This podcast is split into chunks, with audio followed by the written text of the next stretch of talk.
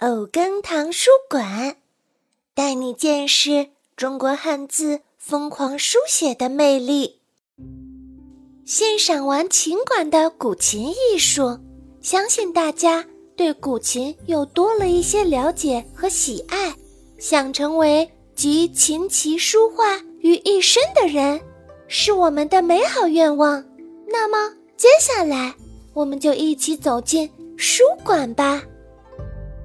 整个书馆悬挂着很多的书法作品的艺术绢布，这些书法大家能猜到是什么书体吗？是草书。说到草书呀，就必须提到一个很重要的人物啊，他就是东汉的书法家张芝。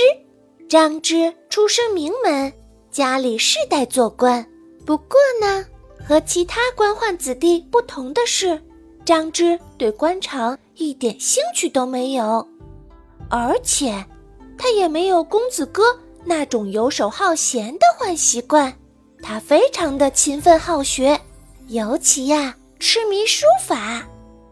得知张芝很有才华，朝廷多次召唤他去做官，但都被他婉言拒绝了。他只想。潜心研究书法，张芝对书法有多痴迷？他练习书法呀，一度到了不挑笔和纸的地步。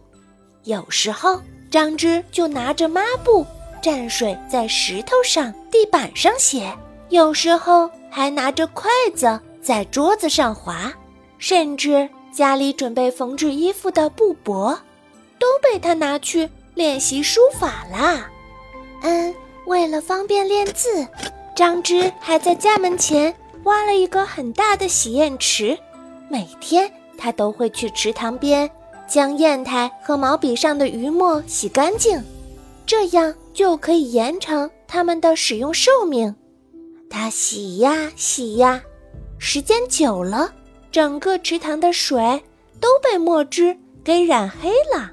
后来。人们把练字称为“临池”，就是从张芝的故事中演变而来的。张芝对书法的钻研和执着感动了父亲，父亲专门派人在河边为他做了石桌、石凳和墨池。有了父亲的支持，张芝练得更用功啦。每天除了吃饭睡觉以外，几乎所有的时间都用来练字。不论严寒酷暑，张芝从来都没有偷过一天的懒。可以说，张芝对书法已经到了废寝忘食、如痴如醉的地步啦。张芝淡泊名利、苦练书法的精神一直被传为佳话，连大书法家王羲之都自叹不如呢。经过日复一日、年复一年的苦练。张芝终于取得了巨大的成就，尤其在草书上的成就最高，被尊称为草圣。